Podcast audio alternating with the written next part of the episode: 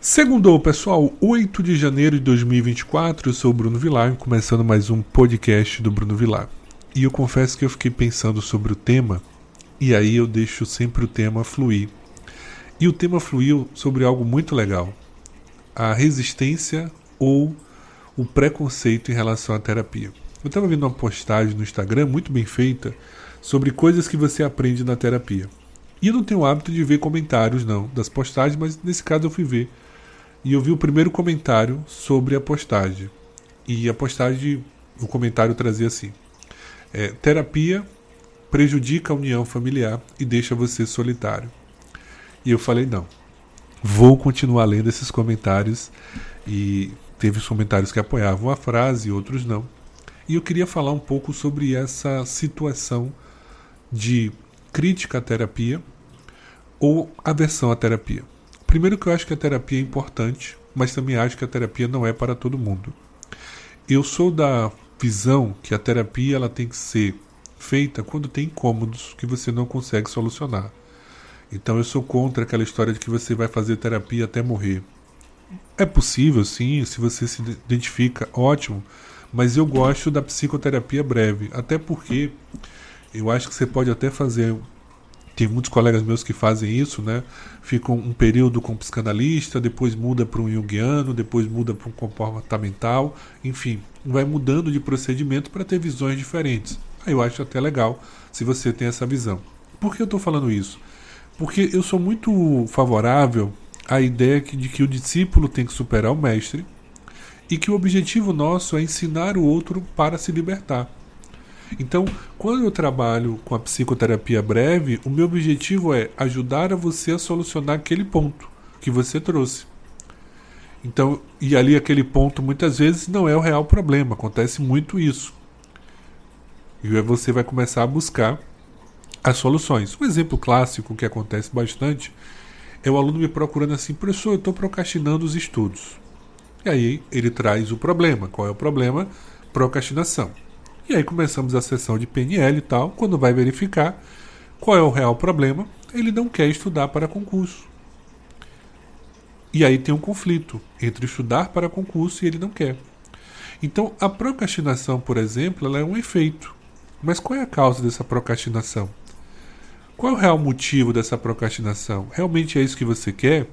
E aí, quando você faz essa pergunta, algumas pessoas se incomodam. Não, mas é isso que eu quero. Você está errado. falei, olha, se você está procrastinando, se você está tendo certas dificuldades, você precisa rever se realmente é isso que você quer. Por quê? Existem dois comandos: aquele que você acha que do que você quer e aquele que você realmente quer.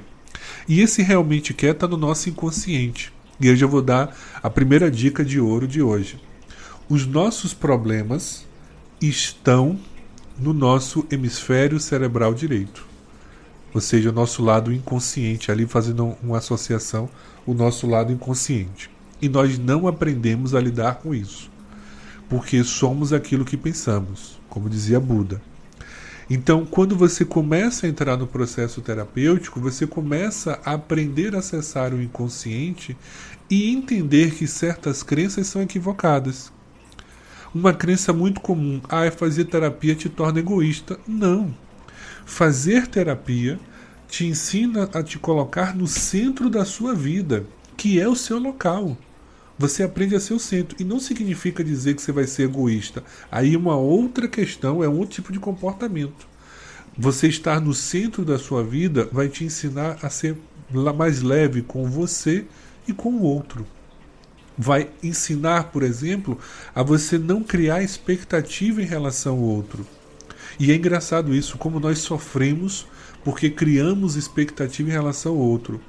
Eu, eu me lembro de, um, de uma história que eu acho sensacional. Foi de um rapaz médico que sempre se dedicou aos estudos. Durante toda a vida dele, do, do ensino médio, faculdade, nunca namorou, sempre se dedicou aos estudos. E aí ele conheceu uma mulher e ele se apaixonou perdidamente por essa mulher. Só que ela não queria relacionamento sério e ela queria curtir a vida.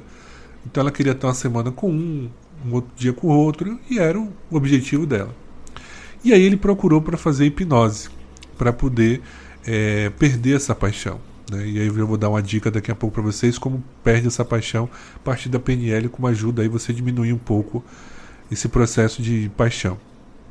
E aí quando foi feito o processo de hipnose, que aí começou a acessar o, o inconsciente dele, a resposta que veio foi: olha, eu não quero retirar esse amor, porque esse amor é meu, não é dela. Então eu quero continuar amando ela. Então, por mais que desse o comando ele inconscientemente ele queria amar ela e era a forma que ele encontrou de viver naquele momento. Depois ele aprendeu a lidar com esse sentimento e entendeu que aquela posse que ele estava querendo, aquele desejo não era amor, era paixão. E que amor, na verdade, é o que? Ser livre, é deixar o outro livre, é respeitar as escolhas do outro. Então, quando você está no centro da sua vida, você aprende a respeitar as suas escolhas e respeitar a escolha do, do outro. E aí, fazendo um parentezinho, Bruno, você falou aí sobre como perder a paixão, como é que faz? E é interessante esse movimento. É só você, ter, você relaxar um pouco a mente e tudo mais, o um ambiente tranquilo. E um exercício muito legal é você visualizar a, a imagem da pessoa. Bruno, eu estou apaixonado, para com isso. Não, visualiza a imagem da pessoa como uma fotografia. E aí, quando você fizer essa visualização, tire a cor da imagem. Deixe a fotografia preto e branco. Isso diminui a sua paixão. Por quê? Coração vem de coração, cor e ação. Então, quando você tira a cor das coisas, ela perde um pouco a vibração, perde o sentido. Né? Então lembra que, quando você vê aquelas cenas de filme romântico, a pessoa está apaixonada, parece que tem uma luz branca em cima da pessoa, que ilumina a pessoa, que você só vê ela e não esquece do mundo, é por causa disso. Então quando você começa a visualizar a pessoa como uma fotografia preta e branca, ou você, muitas pessoas até brincam, né, distorça as imagens, cria uma outra imagem ali para quebrar um pouco aquele padrão que eu tenho de beleza da pessoa, também é possível, isso ajuda bastante no processo. Então, voltando aí essa questão de terapia, eu já ouvi muitas críticas em relação a isso. E aí uma vez uma pessoa falou comigo: "Ah, terapia é coisa para fraco. Não precisa de terapia". Aí quando você vai olhar, é uma pessoa que tem um relacionamento complicado, uma família totalmente desequilibrada, mas é a pessoa que não quer enxergar a realidade. E aí vem com aquele papo: "Não, porque a família é importante, a família é tudo" mas é só a fantasia. Então criamos máscaras no processo é, e, e, e fugimos aí das nossas sombras, porque o conhecimento começa com o acesso às sombras, ou seja, aquilo que você não está querendo olhar. E aí você precisa passar por essa suposta escuridão que são as sombras para você descobrir o seu verdadeiro eu. Porque se você se perguntar para as pessoas por que você acorda de manhã, qual é o seu sentido da vida? Pô, você é chato, hein? Falando de propósito, essa conversa de coach, né? Mas não é, porque hoje nós temos uma coisa muito legal: liberdade. E eu falo assim, liberdade, pessoal, de uma forma incrível. Você tem uma liberdade enorme de profissões, você tem uma liberdade de possibilidades de crescimento muito grande. A internet está aí. Diminuiu as distâncias, possibilitou muitas coisas. Só que a liberdade tem uma coisa importante que vem acompanhado com ela: a escolha. Ser livre te torna preso às escolhas. E você precisa entender que a sua vida é o resultado das suas escolhas. Então, nesse processo terapêutico, você começa a perceber as suas escolhas e você começa a aprender a tomar escolhas melhores. Então, quando você começa nesse processo terapêutico, você começa, primeiro, a aprender a se colocar no centro. A entender que aquilo que você achava ser egoísta não é. É uma carência muitas vezes sua. Aquela necessidade de ser bonzinho, de ser aceito, na verdade é uma carência muitas vezes. Aquela dificuldade de dizer não para a pessoa, e eu sempre brinco com isso, não é aprender a dizer não, é inverter o fluxo. Por quê? Aquela pessoa que, que diz sim a todo mundo, ela diz sim a todo mundo e não para ela. Mas aquela pessoa que diz não para o outro, ela está dizendo sim para, para ela mesma. Então é importante você estar no centro da sua vida e dizer sim para você. E quando você começa a entender isso, vai ficar muito mais fácil o processo. Por exemplo, na CNV, Comunicação Não Violenta, ele tem os elementos bem legais sobre a comunicação. E toda comunicação, ela vem de um pedido e ela vem de uma necessidade. E aí, quando você faz um pedido, você precisa entender, por exemplo, que um pedido ele pode ser aceito ou não. Então, se você diz, Bruno, vamos sair hoje, e eu digo não. Se você ficar chateado com isso, não foi um pedido, foi uma ordem. Você queria sair comigo. Mas ordem precisa de um processo hierárquico. Né? Quando meu chefe me dá uma ordem, eu preciso cumprir essa ordem. Eu, como estou na posição de chefe, quando eu dou uma ordem para o meu subordinado, ele precisa cumprir. Então, ordem é um, uma ferramenta para uma relação hierárquica. Pedido, não. O pedido ele pode ser aceito ou não. Então, quando você faz um pedido e você se incomoda, você não fez um pedido de fato, você quis dar uma ordem. Mas naquele tipo de relacionamento não tem essa relação hierárquica. Então, é, as pessoas utilizam muito esse papel né, de hierarquia. Não, você precisa fazer isso, você precisa fazer aquilo, você não precisa fazer nada. Você precisa fazer aquilo que faz o seu coração vibrar. Porque, infelizmente, que eu vou falar isso é real, não posso dar um número exato, mas na minha percepção, mais de 90% ou até mais das pessoas estão perdidas. Esse é o problema. As pessoas estão vivendo no modo automático, fingindo que está tudo bem, né? criando, e agora com as redes sociais ainda mais, criando um mundo paralelo de felicidade extrema, né? que já acorda feliz, que passa o dia todo feliz e vai dormir feliz, e como se o mundo fosse só alegria. E aí quando você começa a perceber que aquela pessoa cria essa realidade né, fantasiosa, não coincide com o real momento dela. E aí você vai fugindo do que é real. E aí, pessoal, uma tendência de você se perder, e aí as pessoas começam a ter o que? Doenças da alma, ansiedade, depressão, começam a ter problemas. Quantas pessoas sofreram com a pandemia?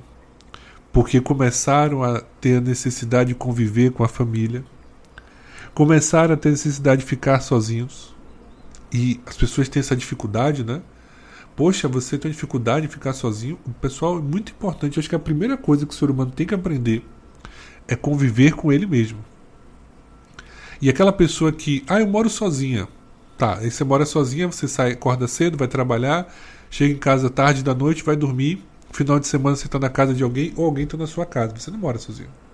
Porque você está sempre se movimentando. É quando você consegue ficar quatro, ou um dia, dois dias sozinho e você fica de bem consigo mesmo.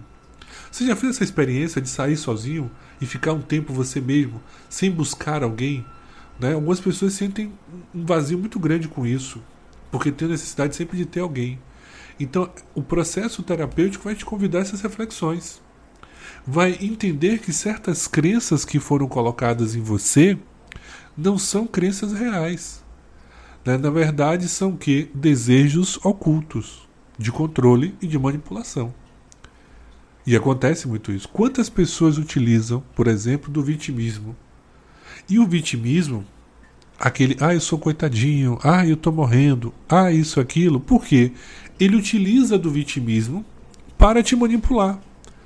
Porque você tem que olhar ele como coitadinho ou coitadinha, tem que ter pena. E aí é uma forma de manipulação. E aí é um possível traço de uma psicopatia no sentido de manipular você para o interesse dela. Então fica com aquela história de que está sempre morrendo, que está sempre doente. Você deve conhecer alguém assim, né?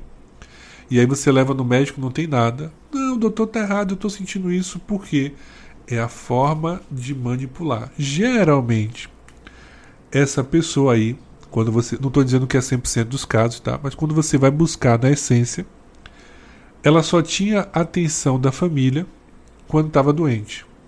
Então ela aprendeu inconscientemente que a doença é responsável pela atenção e o carinho que ela desejava. Então ela utiliza, ainda como adulto, esse, esse processo, ou seja, essa artimanha, para conquistar a atenção de alguém. E vocês devem conhecer assim. Então, esse processo de autossabotagem que acontece é buscando aí uma situação de benefício. Então você tem que ter muito cuidado. Por isso que dizem, né, que você deve ajudar o homem a pescar. Não, você tem que dar, dar uma vara e ensinar como pescar. E deixar a pessoa crescer. E é importante olhar para o outro com crescimento.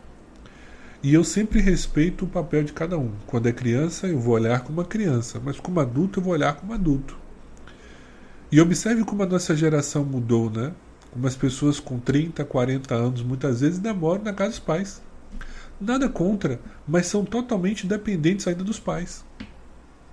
E aí precisa entender que os dias os pais se vão, porque qual é o objetivo da vida? É você caminhar para frente. Você recebeu a vida dos seus pais, seus pais lhe criaram quando criança, você se tornou adulto. E como é que você se torna adulto? Quando você se torna independente. Independente emocionalmente e independente financeiramente. Você pode até morar na casa dos seus pais, porque, ó, Bruno, cada caso é um caso, tá, pessoal? Por favor, porque algumas pessoas acham que está sempre generalizando. Não, cada caso é um caso. Mas quando é que você cresce? Quando você sai. E quando eu saí de casa foi sensacional. Eu saí de casa com 27 anos, pô, foi uma experiência, nunca mais voltei. Foi uma experiência maravilhosa de crescimento. Né? Aprender a cozinhar que eu não sabia, aprender certas coisas de casa que eu não conhecia, foi uma experiência ótima. E me fez crescer. E me fez ter relacionamentos mais saudáveis. Por quê? Eu comecei a trabalhar a minha carência e quando eu percebi que alguns relacionamentos eu estava me relacionando por causa da carência, ou seja, aquela história de ter alguém, eu comecei a mudar. E eu comecei a me tornar mais seletivo no processo. E eu comecei a ter relacionamentos saudáveis. Comecei a mudar os amigos também. Comecei a mudar o comportamento.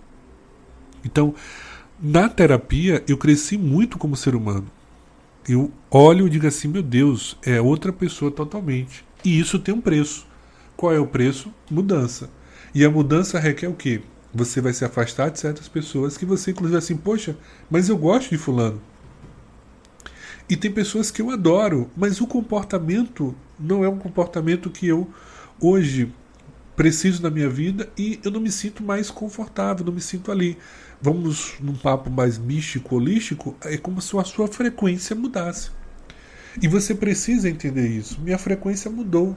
E essa minha nova frequência, e esse é o conflito que muitas pessoas vivem aí, ela está convidando você a viver novas experiências. Não estou dizendo que você tem que abandonar a sua família, ou você é, vai mudar de vida, terminar seu relacionamento, não é isso. É você seguir o fluxo que a vida vai te direcionar. Então, eu conheço muitas pessoas que fazem terapia e não terminaram o relacionamento, não tem nada a ver uma coisa com a outra. Eu estou falando isso porque tem um mito, né? Pô, fez, relacion... fez terapia, vai terminar o relacionamento. Não é. A terapia vai te dar uma abertura para o crescimento. E aí que você vai decidir se vai crescer ou não.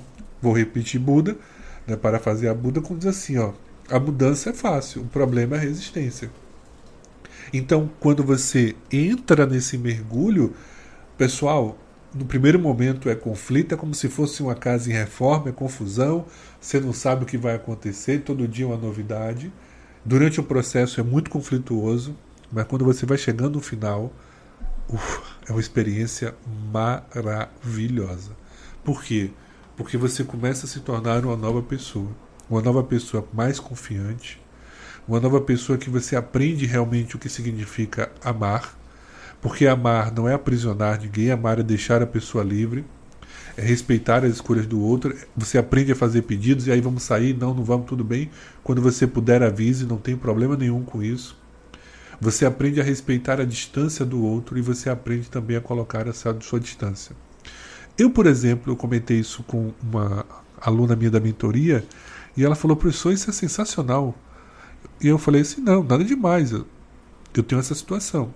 Quem ouvir agora pode até achar que é um pouco de egoísmo meu, mas é uma necessidade minha. Dia de domingo eu tenho um hábito que depois do almoço eu gosto de dormir.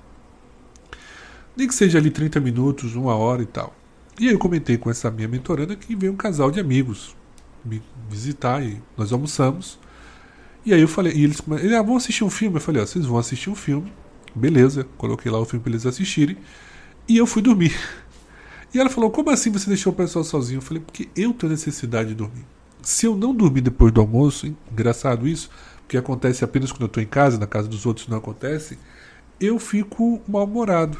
Então eu preciso dormir, é uma necessidade minha. E aí eu vou dormir, deixei o pessoal lá assistindo o filme. E aí, tranquilo, quando eu acordei, já estava o filme terminando, assisti o finalzinho do filme e voltamos a conversar. E eu faço isso com meus amigos tranquilamente, não tenho problema. Quantas vezes meus amigos vêm almoçar e eu digo, ah, vou dormir um pouquinho e eles vão jogar videogame, sem problema nenhum. Tudo é uma questão, pessoal, de respeito, de comunicação.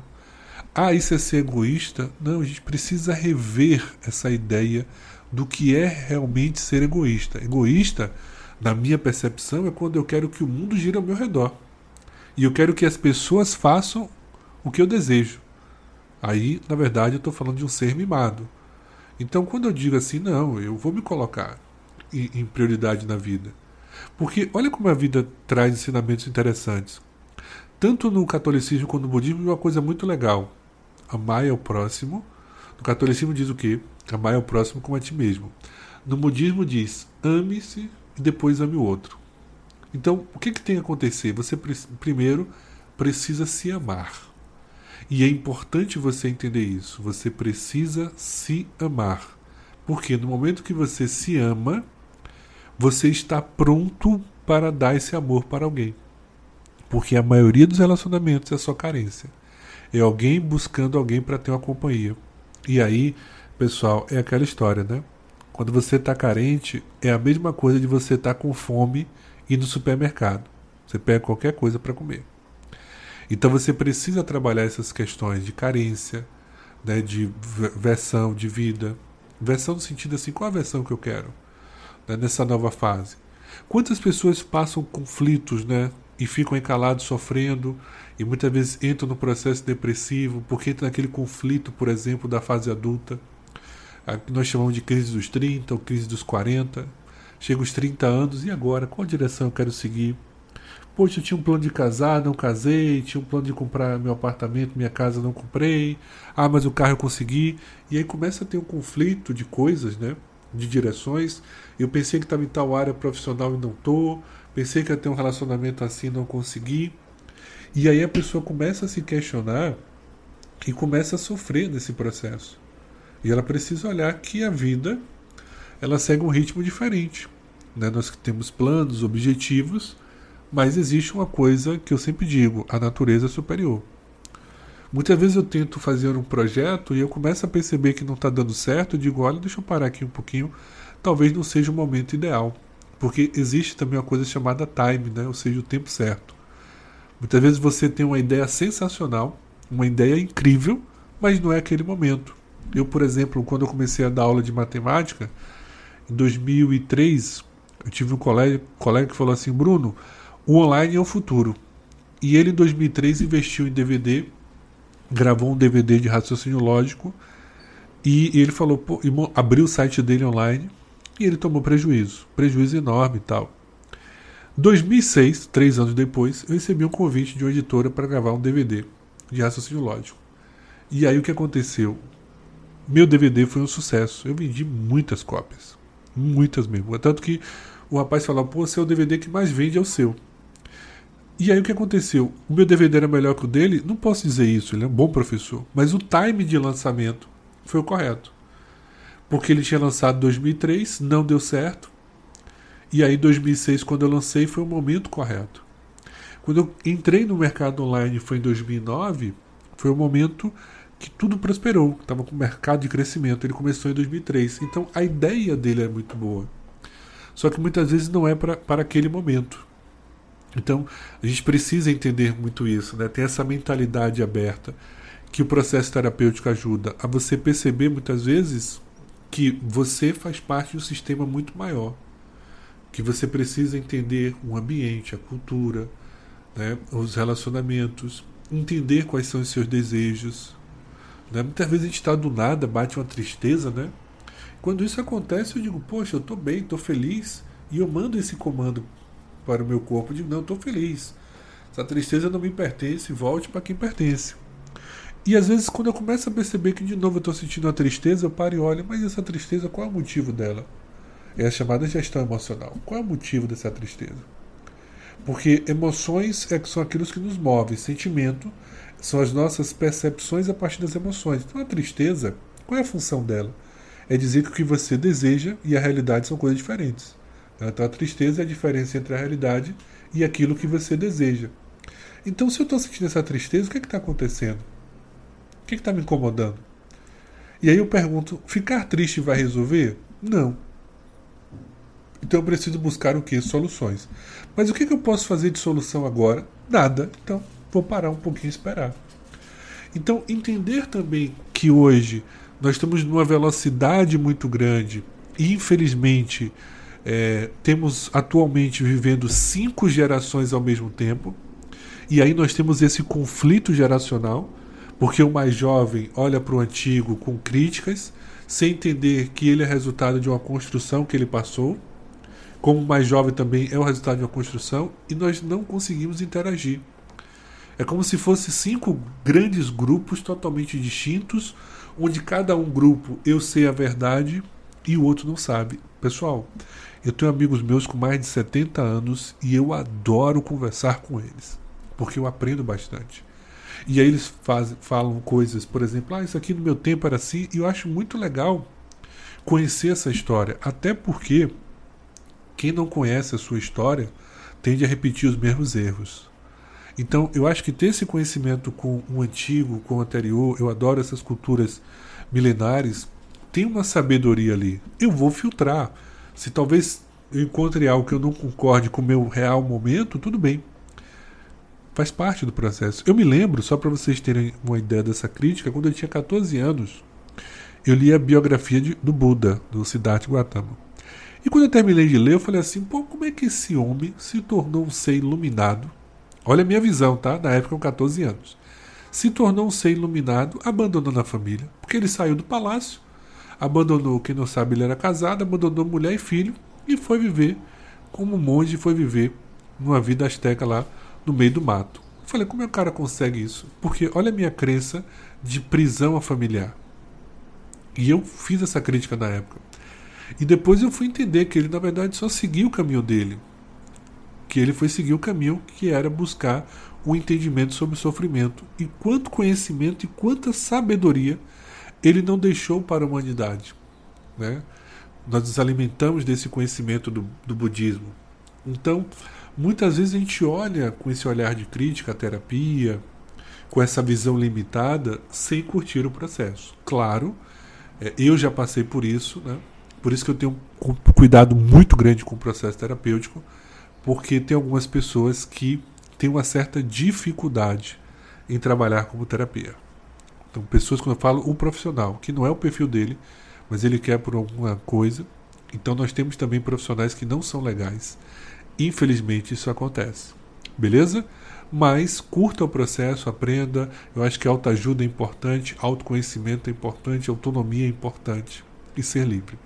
Pessoal, eu sou o Bruno Vilar falar um pouquinho agora só para fechar. Uh, eu sou constelador sistêmico, tá? trabalho com PNL, também com psicoterapia breve. Além disso, sou mentor de aprendizagem, tenho o meu site, o Trilha Bruno Vilar, tem as minhas redes sociais aí, que é Trilha Bruno Vilar no TikTok e no Instagram. Tem o meu canal no YouTube, que terça e sexta eu sempre estou postando videozinhos bem legais. É, terça sobre aprendizagem e exatas e sexta sobre desenvolvimento pessoal. Na semana passada, por exemplo, eu gravei um vídeo sobre os sete pecados capitais da aprendizagem, na terça-feira, e na sexta anterior eu gravei sobre eh, conexão espiritual, que eu acho que é o processo aí do ano, nessa questão de conexão. Então, nesse podcast aqui, é um bate-papo. Temos também um outro podcast que eu faço em vídeo, que é o Bora Tomar um Café. E o objetivo aqui é fazer um podcast de 30 minutos com algumas reflexões para vocês pensarem. Então entre em contato, depois manda o feedback o que é que você achou, o que é que você identificou com o processo, porque o objetivo aqui é ajudar e construir junto com você uma nova visão de mundo, né, buscando aí uma nova realidade muito melhor, muito mais saudável, muito mais feliz, ok? Então, pessoal, um forte abraço, uma boa semana para você e até a próxima segunda com mais um episódio do nosso podcast. Ah, já ia esquecendo, você pode mandar também sugestões de tema. Bruno, fala sobre tal tema aí, desenvolve essa ideia.